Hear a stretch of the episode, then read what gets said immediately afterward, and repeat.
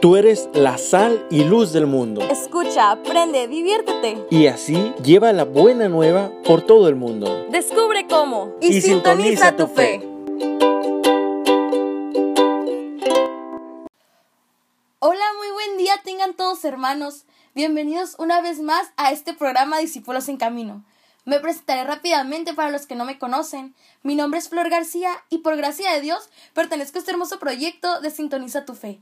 Estoy muy contenta de poder platicar con ustedes el día de hoy un tema que creo que es muy importante para todo cristiano. Pero antes de empezar, ¿qué les parece si iniciamos con una oración? Desde donde estés, nos ponemos en disposición y decimos todos juntos en el nombre del Padre, del Hijo y del Espíritu Santo. Amén. Señor, en este día te queremos dar gracias por tu infinito amor. Gracias por permitirnos llevar tu palabra a nuestros hermanos. Te queremos pedir en este momento que nos des la fortaleza a todos para seguir adelante a pesar de esta pandemia. Protege a nuestros hermanos trabajadores de la salud y a sus familiares. Danos esa fortaleza y valentía que necesitamos para llevar a las demás personas el mensaje de tu gran amor. Señor, necesitamos de tus manos para seguir bendiciendo. Necesitamos de tus labios para seguir hablando. Necesitamos de tu corazón para seguir amando. En el nombre del Padre, del Hijo y del Espíritu Santo. Amén. Bueno, ya estando en presencia de nuestro Señor, ahora sí podemos empezar el tema, o mejor dicho, plática sobre lo que es un amor compartido.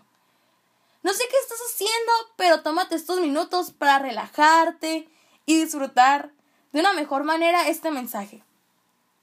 Y a manera de introducción, los voy a invitar a que nos pongamos a pensar en cuántas veces nos topamos con amigos, familiares o desconocidos que necesitan una ayuda.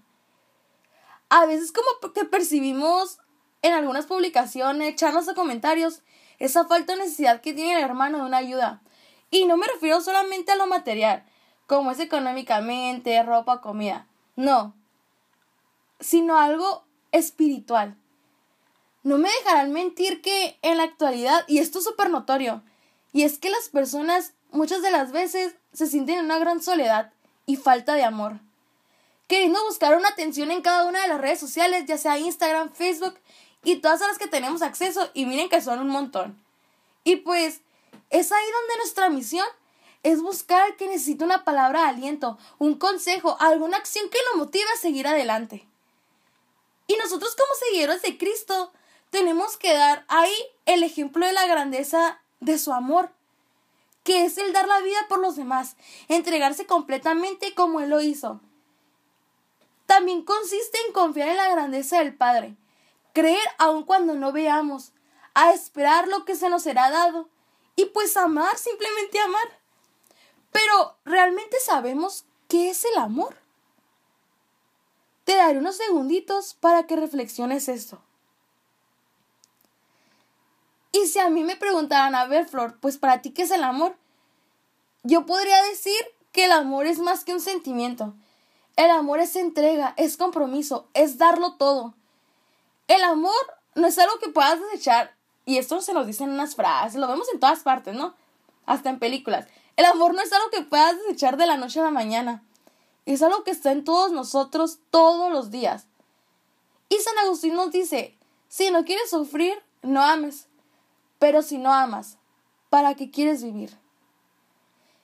Y yo les quiero compartir que uno de mis apostolados también es coordinar junto con otros hermanos un grupo de jóvenes llamado Agape. Un saludo a todos, la verdad los extraño muchísimo y espero que estén escuchando. bueno, nosotros nos enfocamos mucho en hacer obras de caridad, en llevar ese amor a nuestros hermanos más necesitados.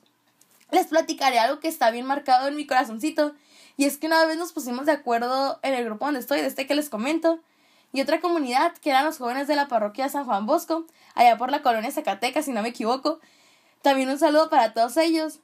Ya, a ver, ya, ahora sí ya les voy a contar bien. bueno, el punto es que nos organizamos para hacer tortas y repartirlas a las personas que se encontraban viviendo ahora sí que en la calle, sin un hogar por el centro de nuestra ciudad. Y lo más curioso, curioso y gratificante fue el ver cómo las personas después de recibir su alimento, sus rostros se iluminaban, hermanos, con una sonrisa y nos daban palabras que realmente estaban llenas de motivación para impulsarnos a seguir adelante haciendo eso. Tanto que andábamos camine y camine por todas las calles con un calorón. Y los que no me dejarán mentir, aquí en Mexicali cuando hace calor, hace calor del bueno. Pero a nosotros, pues eso no nos importó, fue lo de menos, ya que realmente nos hicieron sentir que siempre que uno da, no se queda con menos. Al contrario, se nos multiplica y nos enriquece de muchas formas. El, servir, de esta manera nos llena de mucha energía y ganas de seguir compartiendo esta locura, ese amor que le tenemos a nuestro Señor con, todo, con todos los que lo necesiten. Y eso también implica un amigo, un conocido, un compañero de trabajo o familiar. En las escrituras nos da a conocer mucho cómo Jesús entregó a los demás por amor, y sí en la cruz, pero también a lo largo de su caminar.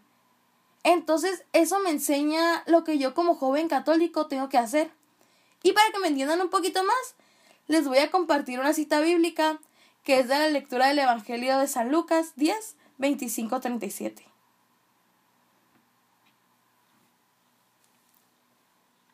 Se levantó un legista y dijo para ponerle a prueba, Maestro, ¿qué he de hacer para tener en herencia vida eterna?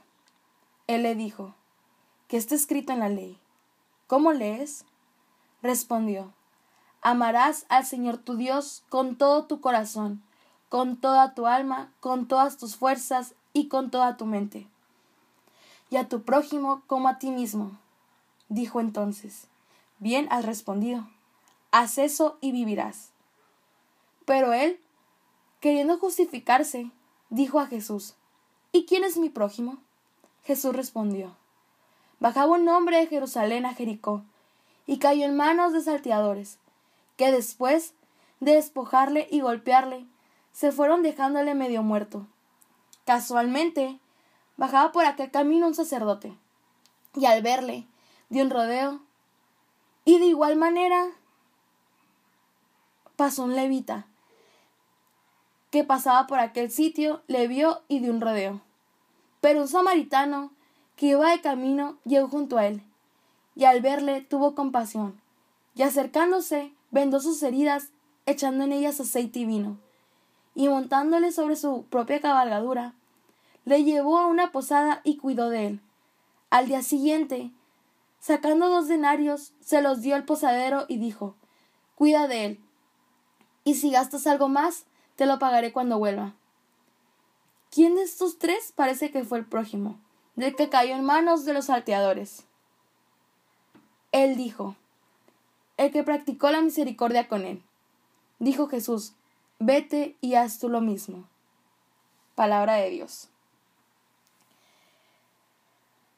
Ahora sí que nuestro Señor nos deja un gran, un gran mensaje, una gran enseñanza con esto. Y algo que llamó mucho mi atención fue que el samaritano vio lo mismo que vieron el sacerdote y el levita.